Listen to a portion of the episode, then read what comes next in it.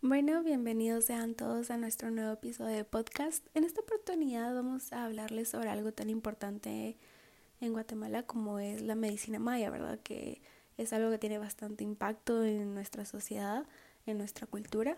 Pero antes quisiéramos darles un poco de introducción sobre qué es la salud en Guatemala, el sistema de salud en Guatemala, ya saben, para que entremos un poco más en contexto. Entonces, pues nada, los dejo con este gran episodio. Muchas gracias por sintonizarnos y espero lo disfruten.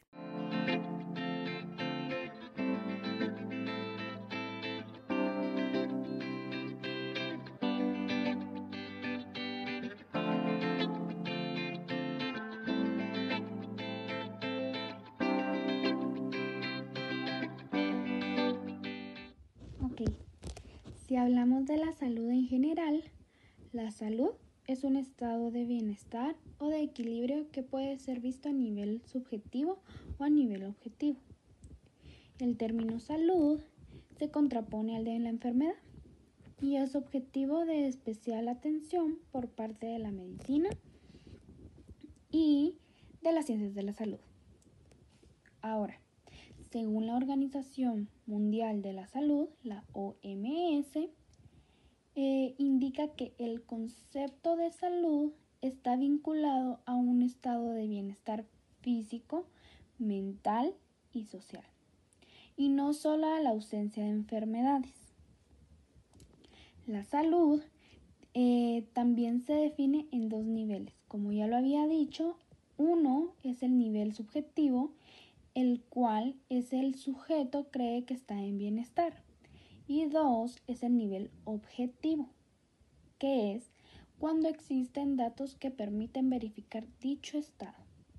Podemos hablar sobre la salud e higiene. Existe una relación directa entre la aplicación de normas higiénicas y la prevención de la salud. La higiene hace referencia a todas las medidas de, aseo y cuidado, tanto de cuerpo humano como de los aspectos físicos.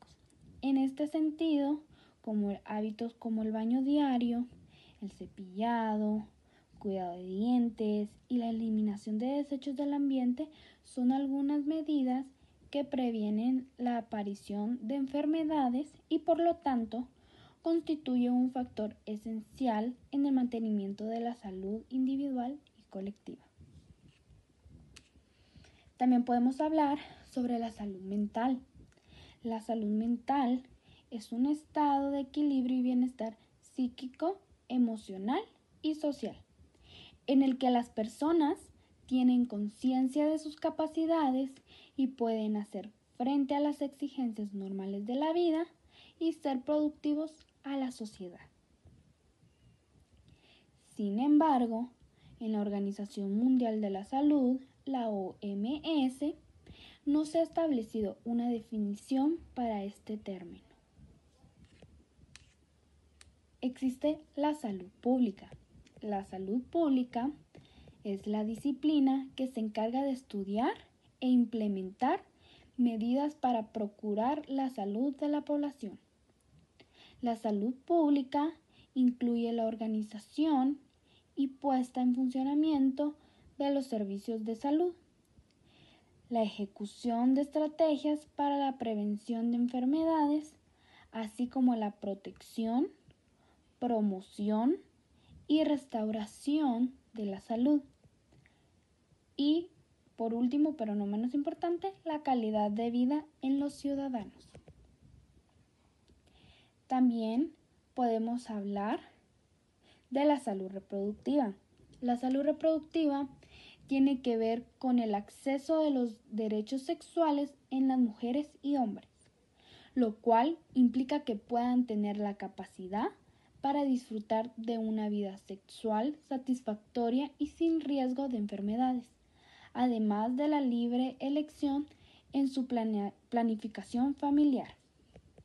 La salud reproductiva implica el acceso a la información y a los métodos concernientes a la regulación de la fertilidad de una forma segura y accesible, así como en servicios eh, referentes a la asistencia durante el embarazo y el parto, provistos por el sistema de la salud pública.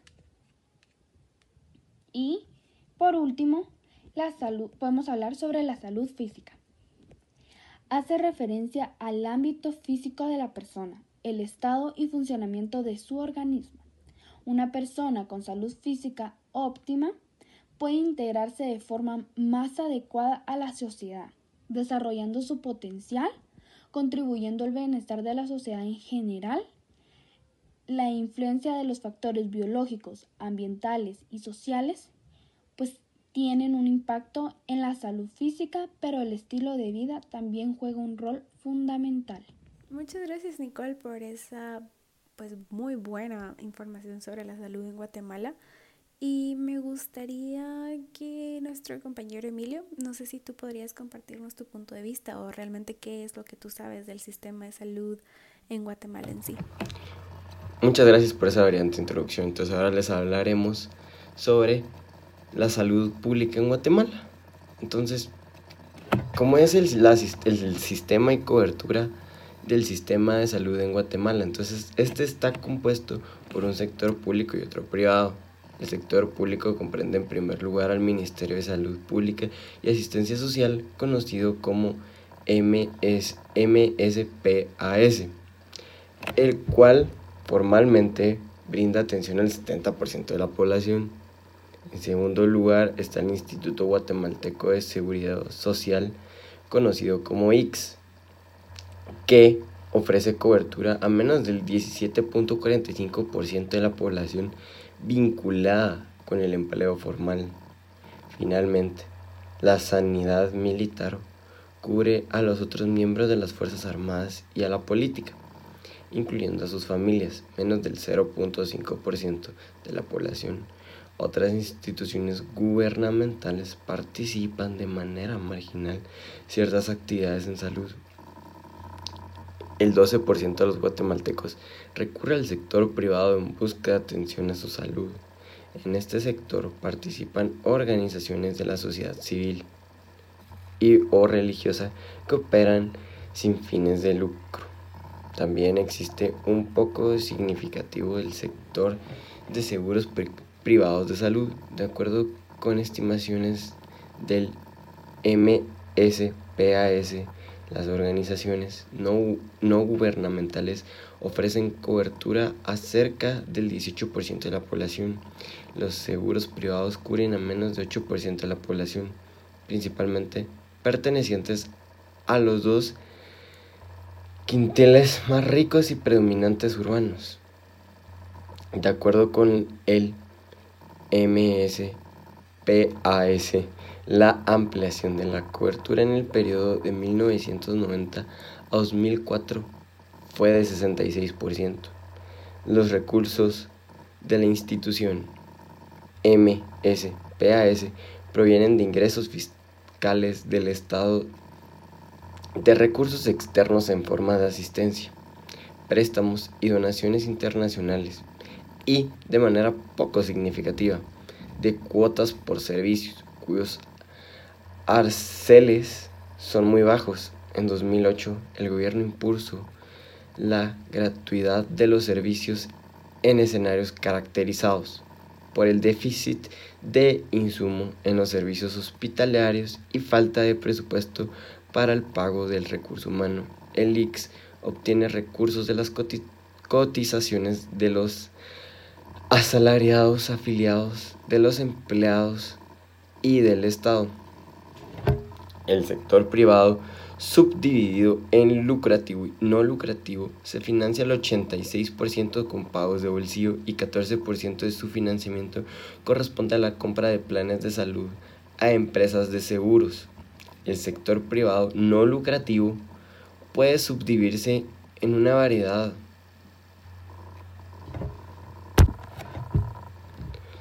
La subsistencia de la medicina comunitaria tradicional indígena dentro del sector privado no debe ser soslayada.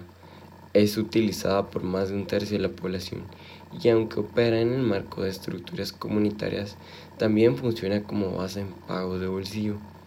El MS, PAS y ELIX brindan atención en sus respectivas instalaciones, hospitales, centros de salud y puestos de salud. Sin que exista coordinación entre ambas instituciones. La sanidad militar cuenta también con sus propios hospitales y enfermerías para atención a sus beneficiarios. El sector privado provee servicios en consultorios, clínicas y hospitales privados. Pero entonces, ¿quiénes son los beneficiarios en este aspecto? ¿A quién beneficia? Entonces, a pesar de que la Constitución establece el derecho de todos los ciudadanos al seguro social, la cobertura real alcanzada por el IX es de 17.45% y aunque el MSPAS formalmente funciona como prestador de servicios gratuitos para todos los guatemaltecos, la cobertura efectiva total que ofrecen el IX y el MSPAS solo llega al 48% de la población, de acuerdo con el MSPAS y el PSSB ha permitido pasar 2.42 millones de habitantes cubiertos en 2000 a 4.14 millones en 2006, es decir, una proporción cercana al 32% del total de la población. Fuentes del ministerio señalan que tan solo en 2006 1.300.000 de niños y 500.000 mujeres fueron incorporadas a su población beneficiaria. El ofrece cobertura a los trabajadores asalariados y sus familias tienen derecho a recibir atención a la salud, tanto el cónyuge como los hijos menores de 5 años. En caso de maternidad, tiene derecho tanto a los trabajadores afiliados como a las esposas o mujeres cuya unión cumpla con, los con las reglamentaciones concernientes. Según la ley, se trata de un régimen nacional unitario y obligatorio destinado a garantizar la participación financiera de empleados y empleadores, así como evitar duplicación de los esfuerzos. No obstante, cabe decir, salvo por lo que se refiere a la atención de accidentes, las posibilidades reales de acceso se hayan limitado por los programas existentes en cada departamento. Ciertas barreras de ingreso, como las inexistencias de disponibilidad de los programas del IX en algunos departamentos impiden la afiliación de los empleados de empresas pequeñas o de las personas que trabajan por cuenta propia. Por ejemplo, la cobertura para maternidad y enfermedad solo alcanza 19 de los 22 departamentos que existen en la región. Entonces, ahora nos preguntamos, ¿en qué consisten los beneficios? El MSPAS ofrece atención de primero a tercer nivel de, para la población que tiene acceso a sus establecimientos, aunque en general estos servicios son gratuitos.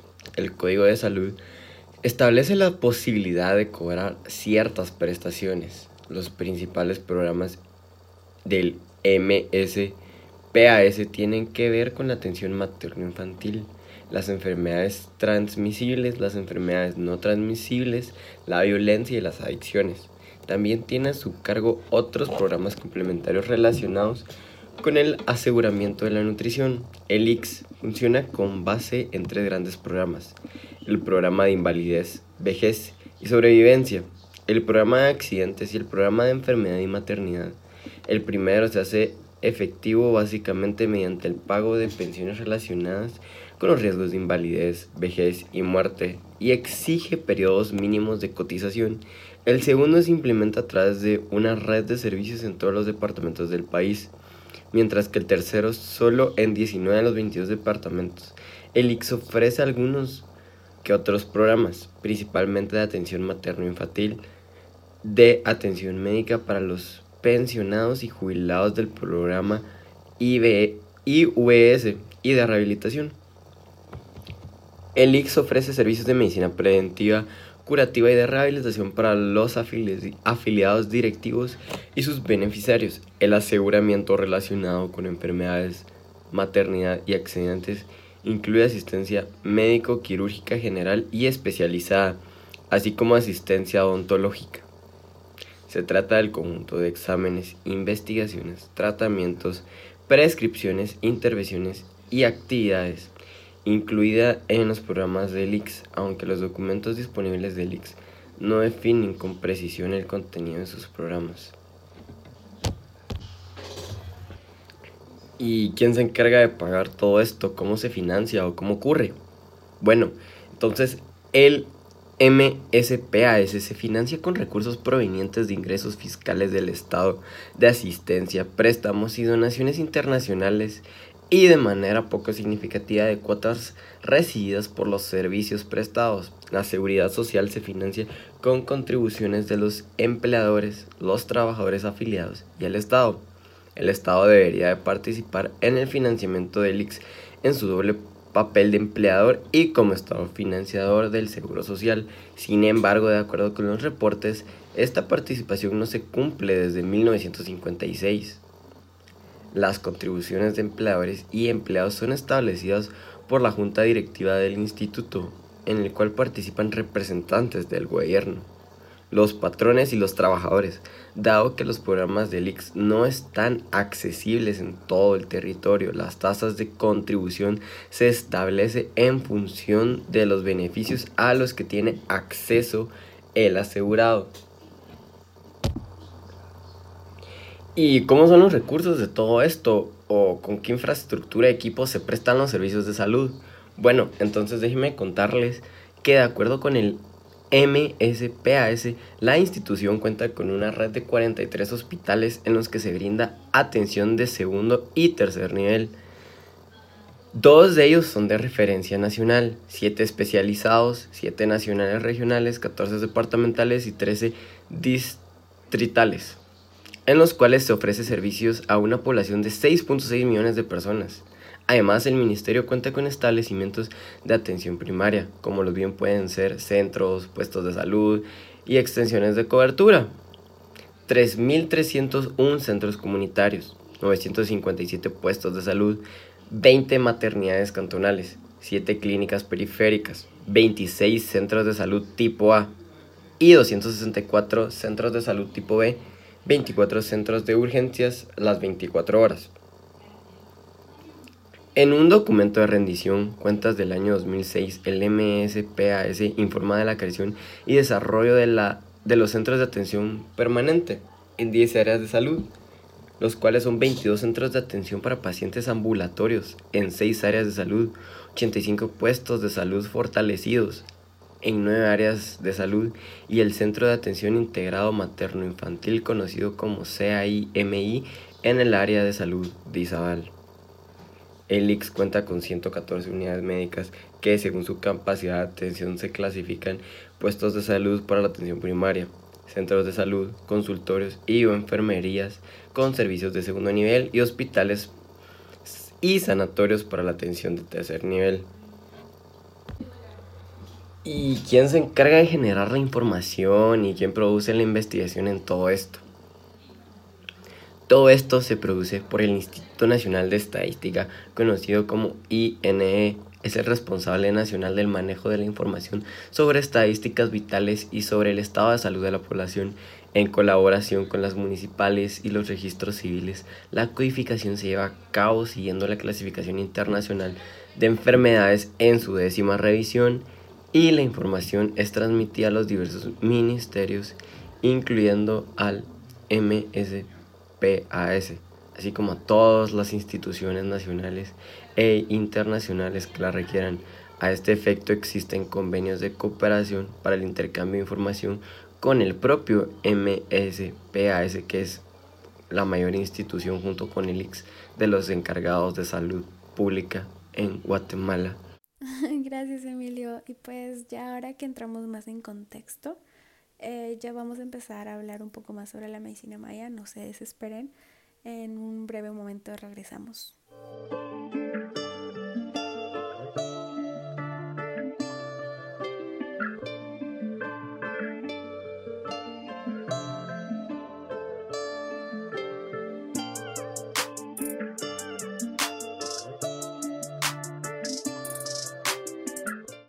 Un poco al tema, pues la medicina maya se basa en la cultura, cosmovisión, nosología, algunos métodos de diagnóstico y algunos terapeutas. Pues para, la, para los mayas, la naturaleza estaba por encima del hombre y determinaba su vida y el proceso de salud-enfermedad. Explicaban su funcionamiento del cuerpo a través de, de estas leyes que son de la naturaleza. Por lo tanto, para ellos la salud era el resultado de vivir de acuerdo a las leyes de la naturaleza y sociedad, mientras que la enfermedad era el resultado de la violación a las leyes de la naturaleza. Para los mayas, el origen de los males y enfermedades estaban íntimamente relacionados con aspectos morales y religiosos. Ellos tenían varias creencias sobre el origen de algunos males. Por ejemplo, ellos contemplaban eh, la presencia de los malos vientos, también las causas de los pecados cometidos, excesos e intromisiones a sitios peligrosos donde em, supuestamente habitaban seres sobrenaturales por aspectos antisociales, por haber generado envidia, por descuido de higiene personal, pues esto era en algunas ocasiones, y eh, así habían varios orígenes de algunos males. Pues la formación de los médicos em, y sus conocimientos mayas eran transmitidos desde los ancianos a los jóvenes. Por lo tanto, era como una herencia. Bueno, no como, sino era una herencia. y era normal que los hijos recibieran las experiencias de sus padres, tanto hombres como mujeres, eran considerados formar parte de los ejercicios de la medicina, solo que el hombre alcanzaba el rango de médico en su juventud, mientras que la mujer alcanzaba una situación similar hasta la menopausia, lo cual esto indica que ella estaba libre de impureza. Esto quiere decir que eh, ella ya no tenía su periodo menstrual y eh, no podía tener más hijos. Y eso la hacía impura. La existencia del sistema médico maya abarca la prevención y curación de enfermedades, por lo que en términos generales es un objetivo compartido por todos, todos, todos los sistemas médicos. Sin embargo, es necesario como que tener en cuenta que cada uno de ellos tiene sus particularidades culturales que determinan y, el, pues, expresan el pensamiento étnico. Entrando más a tema, eh, les hablaré un poco de la cosmovisión, pues algo muy importante es que gracias a la cosmovisión se nos facilita y permite tener una visión mucho más clara acerca de las formas de pensar de las civilizaciones antiguas y el porqué de sus acciones. También nos ayuda a entender su forma de ver el mundo y su progreso como sociedad. Y gracias a, a esta cosmovisión es que pudieron tener avances en el área científica y lograron poder predecir el tiempo mediante el uso de sus calendarios que se basan en lo que son los dioses y en su religión. La cosmovisión no es otra cosa que nuestra manera de comprender el mundo, el universo y entender nuestra ubicación dentro de esta realidad. Pero cuando hablamos de cosmovisión maya, esta tiene como ah, algunas características que la hacen diferentes a otras. Cabe mencionar que tiene algunos principios fundamentales como la relación estrecha entre el ser humano y la naturaleza, de manera que los seres humanos se consideran como un elemento más en la naturaleza y los mayas cuidan y protegen su naturaleza ya que la ven como una madre. cualquier desastre natural es producto de nuestra negligencia eh, para y con la madre tierra. La siembra es también considerada em, un acto muy especial en el cual la madre tierra es preñada por el trabajo del hombre y brinda así el sagrado maíz pues del cual fue hecha la carne del hombre. En el arte prehispánico, las formas más comunes vienen de la naturaleza, pues pueden ser jaguares, monos, aves y reptiles mitológicos, donde los cerros, árboles y las ninfas de agua representan los paisajes sagrados. Según la cosmovisión de los mayas, para la mujer y el hombre, eh, conciben a los seres que habitan en el mundo en un proceso de interactuación, entre ellos la relación que tienen con el medio en el que viven. Es de sumo respeto el agua, el aire, el sol y la tierra como elementos eh, formantes del mismo hombre y por ende no son alejados ni desconocidos, sino como parte inherente de un todo. Por todo lo que su cosmovisión no solo posee eh, principios, sino también elementos como eh, se mencionó anteriormente, estos poseen conceptos sagrados y todo tiene un solo dueño y origen que es la vida. Por lo que podemos decir que los mayas habitan en un proceso permanentemente de interacción en todo lo que existe, eh, viven en equilibrio y armonía, le atribuyen vida a todo desde las piedras, las plantas, el aire, el fuego y el agua, que todo lo que es posible observar es la creación de nuestro Creador superior. Muchas gracias Nicole por esa brillante introducción al tema de la cosmovisión. Bueno, ahora les presentaremos sobre la nosología. Entonces, la nosología es la manera en que percibían los mayas el ser humano, el cuerpo, qué elementos utilizan para aliviar sus padecimientos y cómo lo hacían, cuáles eran las enfermedades más comunes y sus causas, cómo concebían la salud, cuáles eran los rituales, qué fundamentaron las terapias curativas, cómo fue conformada la nueva mezcla cultural en la medicina colonial, qué tipo de médicos había, cómo transmitían sus conocimientos a los nuevos especialistas, qué requisitos debían cumplir y cómo influyeron los indígenas en la medicina de los habitantes con cultura europea. Por citar tan solo algunas de las numerosas preguntas que intentaremos responder en los siguientes capítulos, es lo siguiente. A pesar de la innegable influencia de herencias médicas provenientes de varios continentes en la región yucateca a partir de la conquista española y de la dificultad de distinguir en ocasiones entre lo indígena y lo extranjero. La investigación partió de la expectativa de que podíamos encontrar en la documentación una importante presencia de pensamientos medicinales regidos por la cosmovisión, como ya mencioné mi compañero Nicole anteriormente, maya mesoamericana, lo cual fue comprobado frecuentemente. Como veremos los escenarios de tan largo fragmento de la historia terapéutica colonial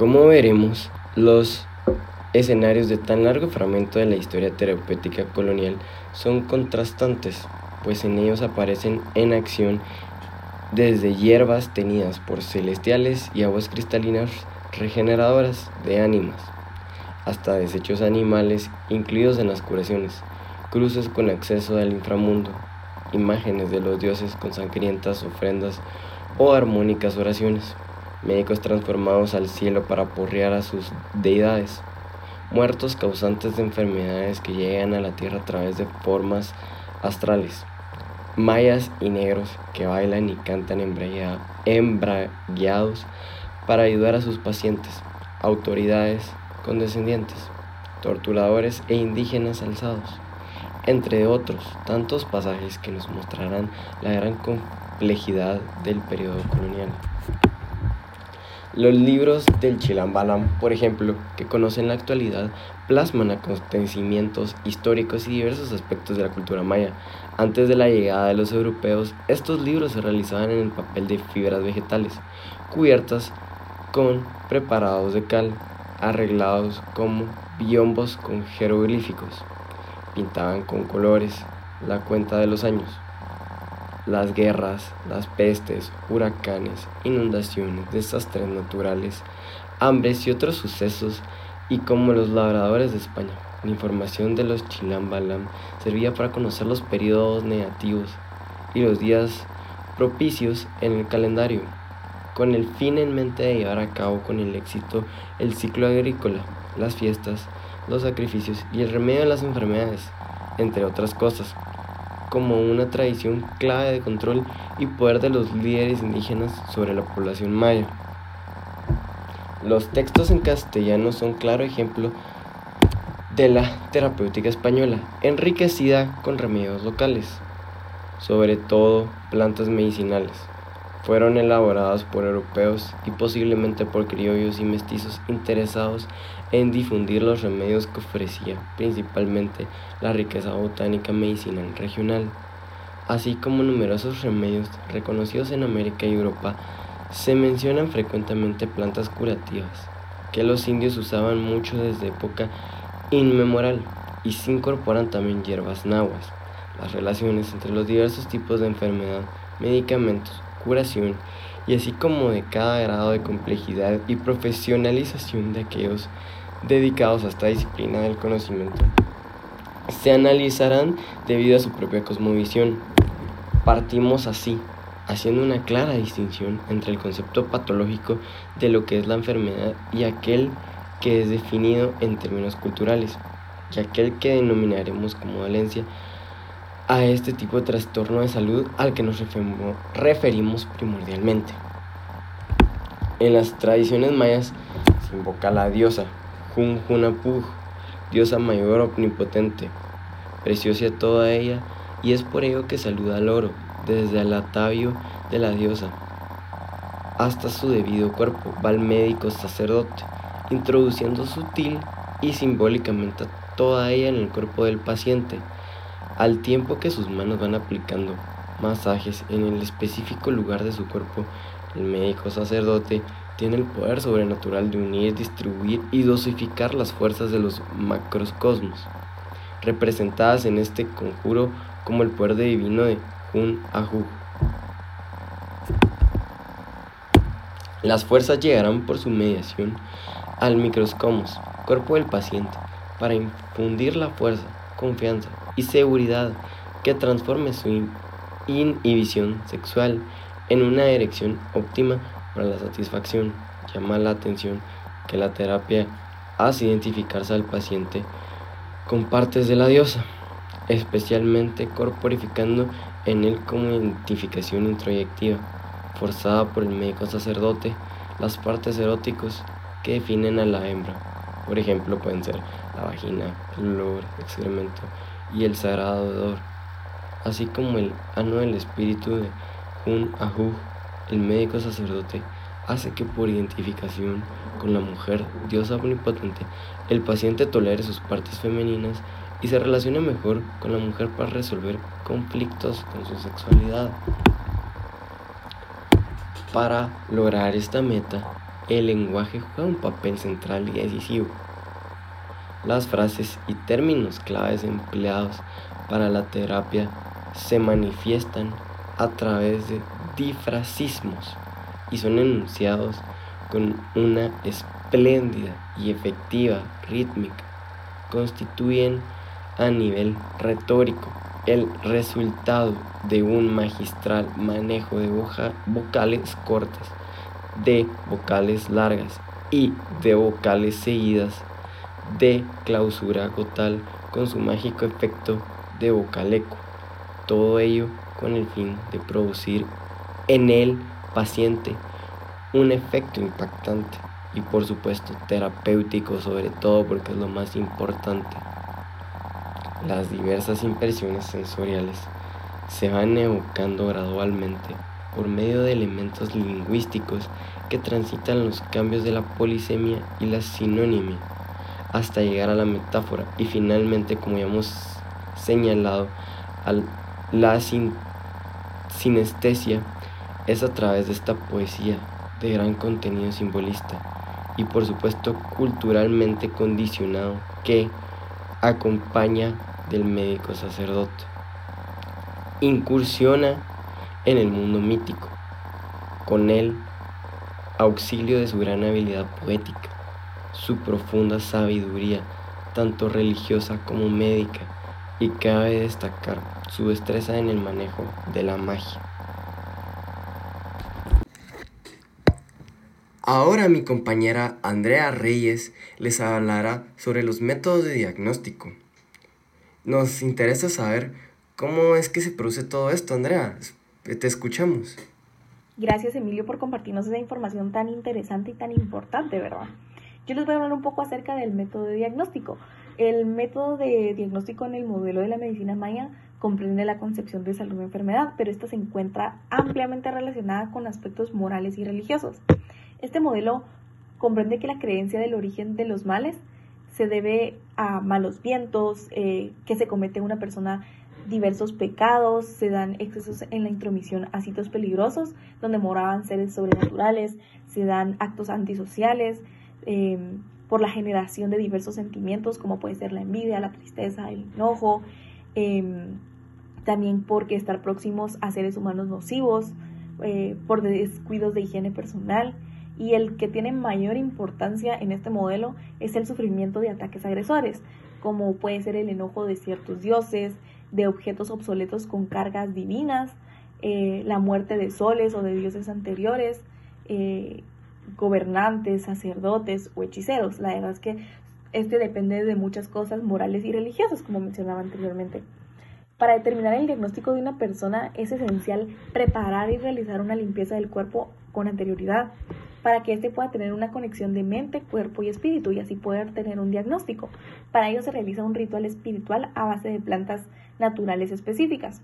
Estas plantas van a depender según el profesional.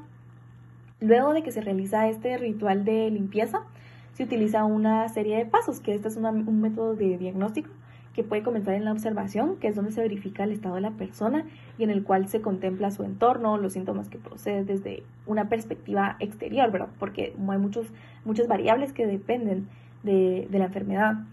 Luego sigue la interrogatoria de síntomas, que es en la cual se cuestiona directamente al enfermo, pues ya sea al paciente, las dolencias que padece y se aclaran interrogantes necesarias para obtener la mayor información posible. También tenemos la palpación, que esta es utilizada como un método de corroboración en los signos y síntomas. Dentro de ellos se encuentra la pulsación de sangre, que con este se puede determinar la presión y otros datos requeridos de la sangre. Sin embargo, toda la información obtenida que da lugar a esta sintomatología, perdón, no únicamente hace referencia al ser individual, eh, o sea, nos referimos al enfermo o al paciente, sino que este abarca el entorno completo del individuo, como lo es su entorno familiar y ambiental. Asimismo, se toma en cuenta aspectos personales y culturales, como lo son los sueños y las señales. Por ejemplo, puede ser que una persona haya soñado con otra y depende de lo que haya sucedido en el sueño, sea una señal y esto sea algo, o sea, un, paso requerido para el diagnóstico. Y luego al finalizar de, de, este análisis se determina qué tipo de tratamiento requiere la persona. Ya puede ser a base de plantas medicinales, rituales, ceremonias, entre otros.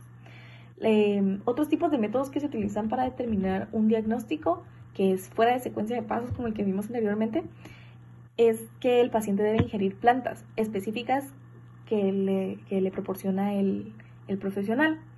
Esto se utiliza para provocar un sueño profundo y que este mismo pueda revelar las causas físicas o espirituales de la enfermedad. Asimismo, el profesional ingiere las mismas plantas para comprender el padecimiento del enfermo y que estos estén en un mismo sentir en cuanto a los causantes.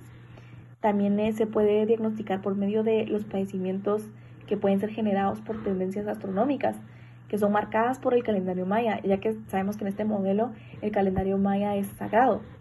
También es tomado en cuenta si el paciente tiene alguna persona como enemigo, que ya fuera este capaz de provocarle algún tipo de daño físico, mental, ambiental, social o espiritual.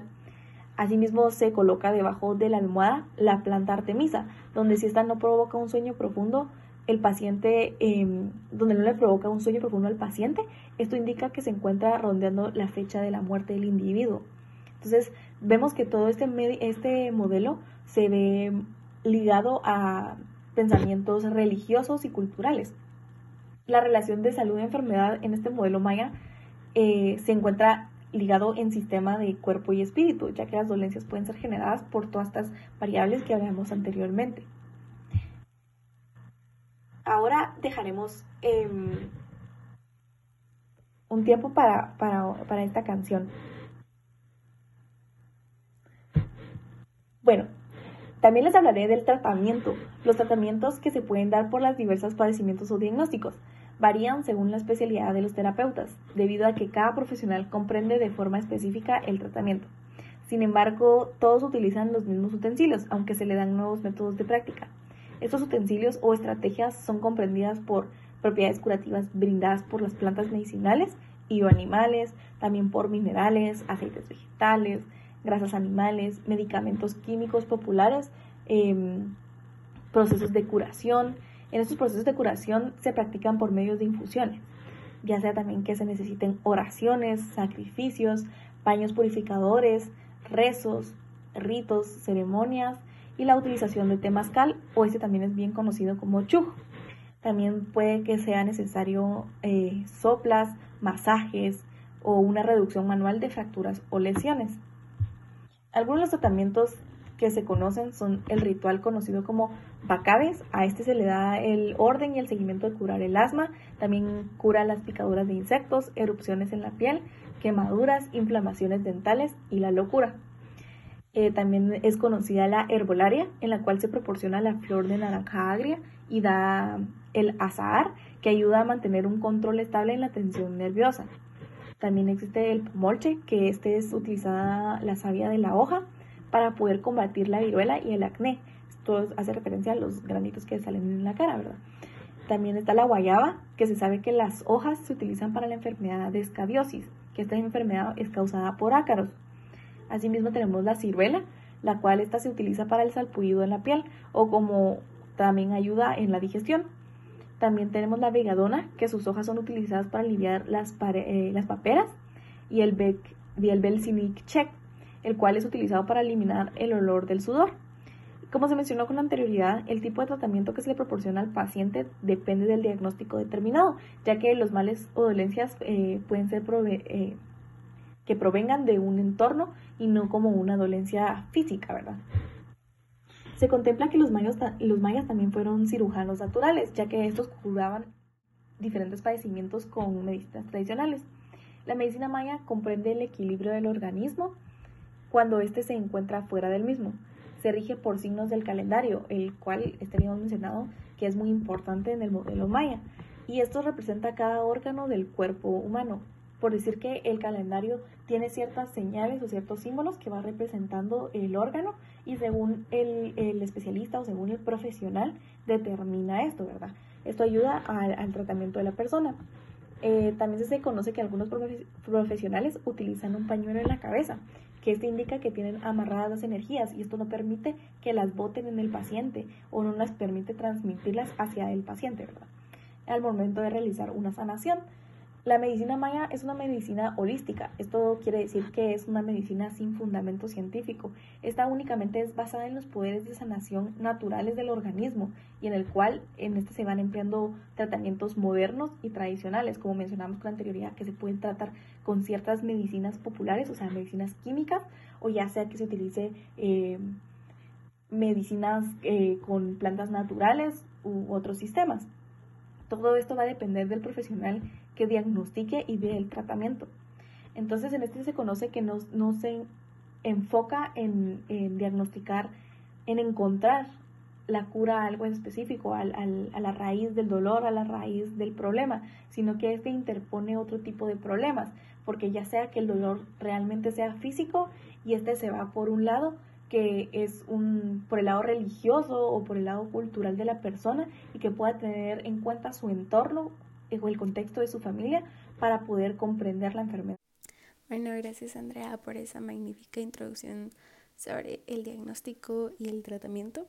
Y es aquí donde yo les pregunto, ¿ustedes saben quiénes son las personas que hacen el diagnóstico? ¿Cómo son sus formas de curar? ¿O simplemente se llevan por lo que escuchan? Eh, muchos han de responder que son los terapeutas tradicionales, las comadronas, em, no sé, el curandero también. Y sí, exactamente son ellos, son los terapeutas tradicionales que pues ya hablándole un poco más conciso son las personas reconocidas por la propia comunidad en que viven como un componente para prestar atención de salud mediante el empleo de productos ya sean vegetales, animales o también minerales, así como la aplicación de otros métodos de origen social, cultural, religioso, más que todo basados en conocimientos, actitudes y creencias de la propia comunidad, en lo que respecta al bienestar físico, mental, social y al origen de la enfermedad y la invalidez.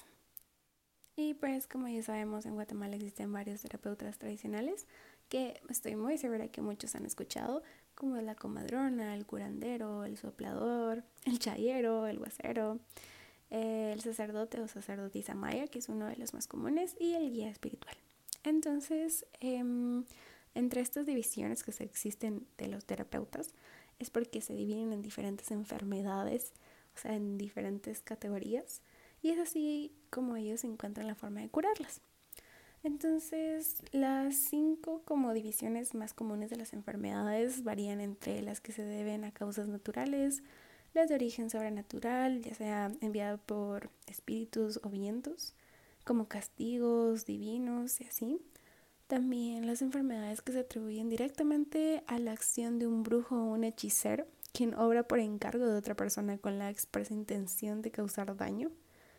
Em, la influencia de los planetas y astros como agentes de enfermedad, muy presente también en los libros de Chilambalam, y eh, las dolencias por causa involuntaria, como el mal de ojo, que obedecen a la mirada fuerte de una persona borracha, embarazada, calurosa, etc. Entonces, la terapia se adecua a cada dolencia, eh, ya sea con métodos naturales para las primeras que mencionamos, o ya sean algo más sobrenatural y mixtos para las demás y para cada enfermedad se asigna un terapeuta diferente. Entonces, cuando se detecta la enfermedad, el terapeuta de cualquier especialidad, antes de iniciar o bien durante un proceso de curación, hace una invocación. Siempre es eso muy importante. Realiza rituales, le pide a las plantas que hagan bien su trabajo y ayuden al enfermo. Y aquí es más que todo donde observamos cómo se pone en práctica el concepto de vida-muerte. ¿a qué es esto, verdad? si el enfermo se cura o no, es decisión de Ahau, perdón si lo pronuncio mal, pero él es el creador de todo, según la cosmovisión maya, y no es la responsabilidad directa del terapeuta, por lo tanto, si la consecuencia más fatal de no curarse es llegar a la muerte, esto no solo no pone en entredicho la capacidad del pues, terapeuta, sino que la muerte, más que todo, es un acontecimiento que debe aceptarse con tal naturalidad como parte del proceso de la vida. Entonces es aquí cuando nos damos cuenta que pues realmente em, varía mucho entre lo presencial, digámoslo así, lo físico y lo espiritual.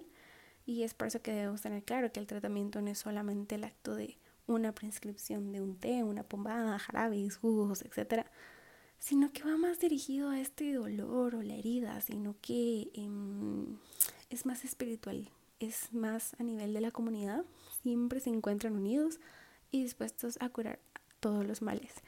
Y es aquí donde les pregunto, ¿ustedes encuentran alguna similitud entre cómo es la medicina maya y cómo es lo tradicional para nosotros, digámoslo así?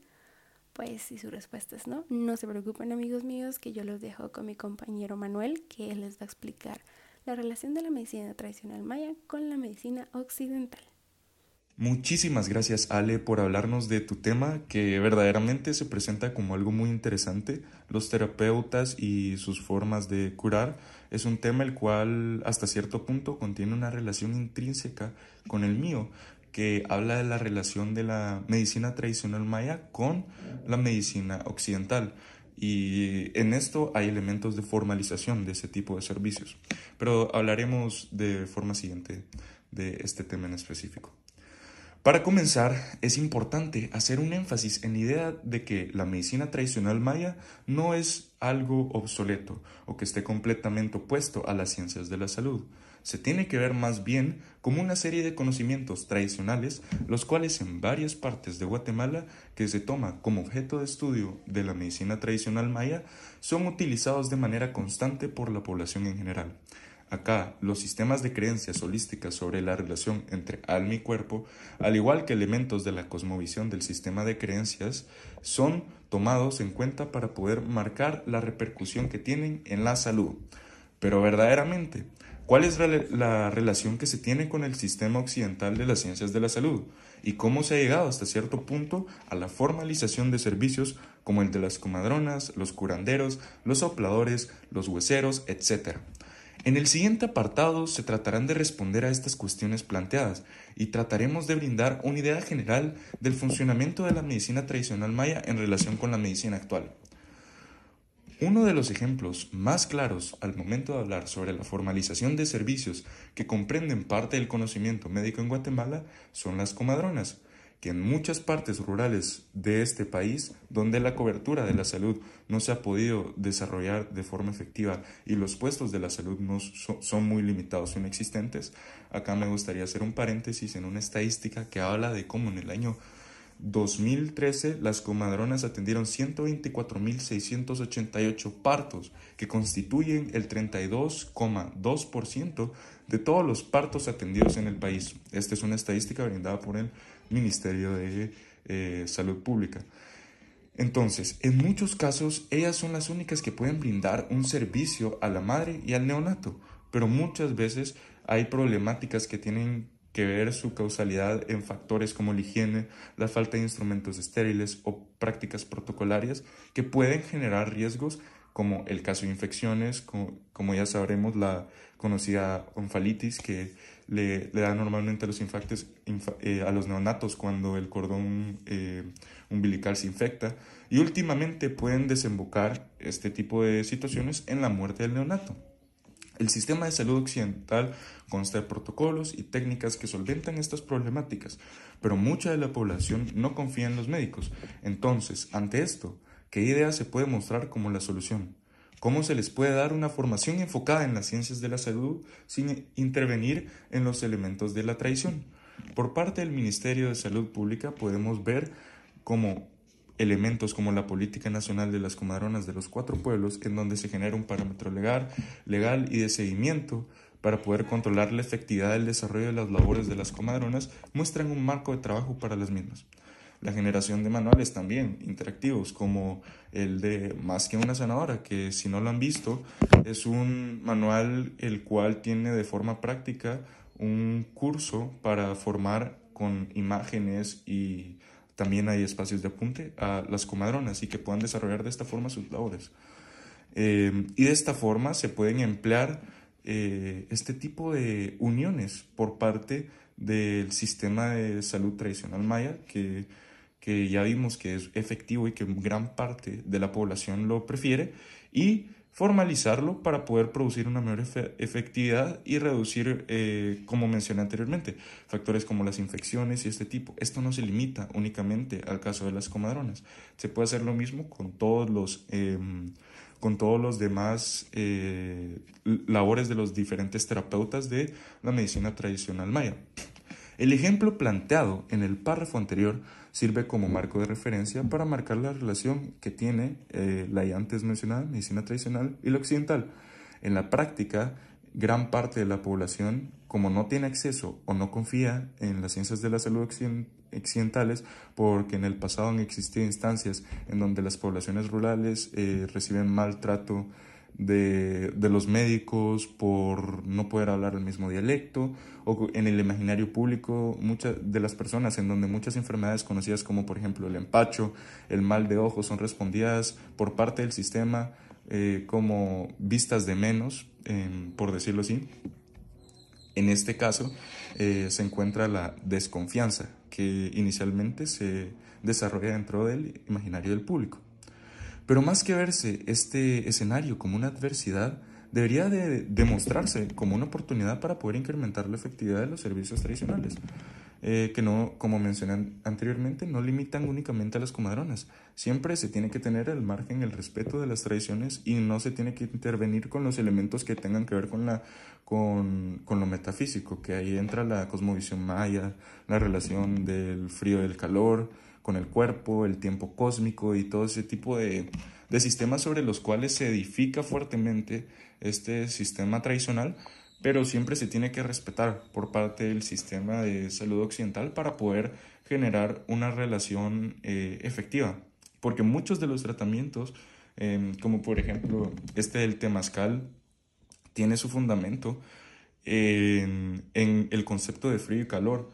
La verdad es que probablemente para muchas personas el uso de un temazcal para curar alguna enfermedad eh, respiratoria o hasta cierto punto hay personas que creen que puede curar eh, enfermedades como cáncer. Para muchas personas que se desarrollan dentro del sistema de occidental de la salud, podrían decir que es obsoleto y que no sirve. Pero la verdad es que este sistema de medicina tradicional maya se ha probado no solo efectivo por muchas personas, sino que se ha escogido encima del sistema de la salud occidental por las personas que se han expuesto al mismo. Entonces yo creo que tendríamos que encontrar esta relación y también tenemos que ver que en general la relación que se tiene en la actualidad entre la medicina tradicional maya y la occidental se podría observar como una, como una que todavía tiene mucho espacio de desarrollo.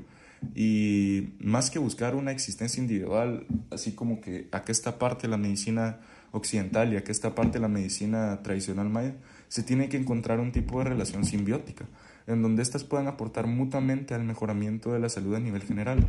Todos los conocimientos que comprenden la herbolaria medicinal, la partería, las técnicas de masaje, el, acomodamiento de huesos, etcétera, pueden aportar esta relación, que aunque en un inicio podría parecer muy difícil de sobrellevar o hasta cierto punto utópica, el, en el desarrollo unificado encontraremos el mejoramiento de la salud.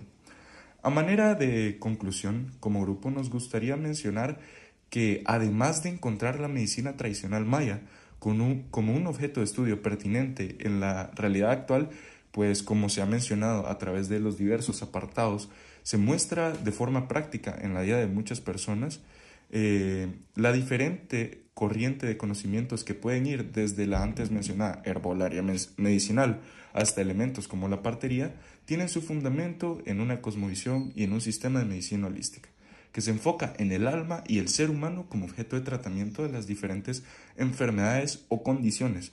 Si se quiere generar un progreso en cuanto a la efectividad de los tratamientos brindados por la medicina tradicional maya, en el caso de que exista intervención por parte de los conocimientos enfocados en las ciencias de la salud occidentales, el objetivo, más que modificar todos los conocimientos, sería adaptarlos para que puedan ser más eficaces siempre manteniendo el respeto.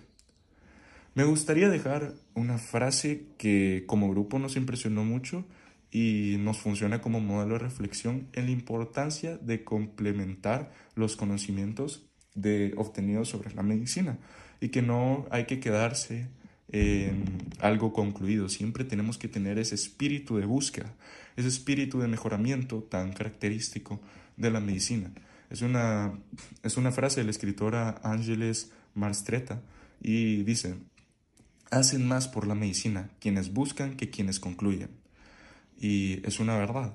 Los que tratamos de buscar en la medicina hacemos más eh, que los que concluyen, porque siempre se tiene que tener en mente este espíritu de investigación, de unificación, de progreso, porque desde el punto en el cual nosotros nos quedamos estancados y ya no tratamos de aprender porque creemos que lo hemos aprendido todo, eh, ahí fallamos.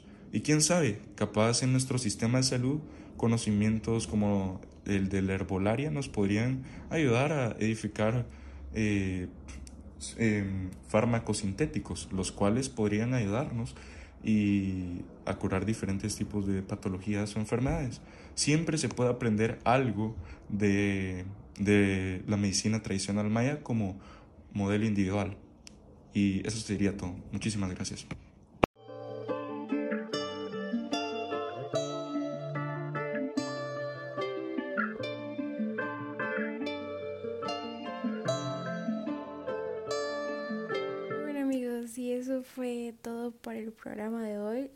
Nos gustó demasiado hacer este podcast porque, no sé, siempre nos llama mucho la atención buscar más información de nuestro propio país, de nuestra cultura y conocerla un poco más.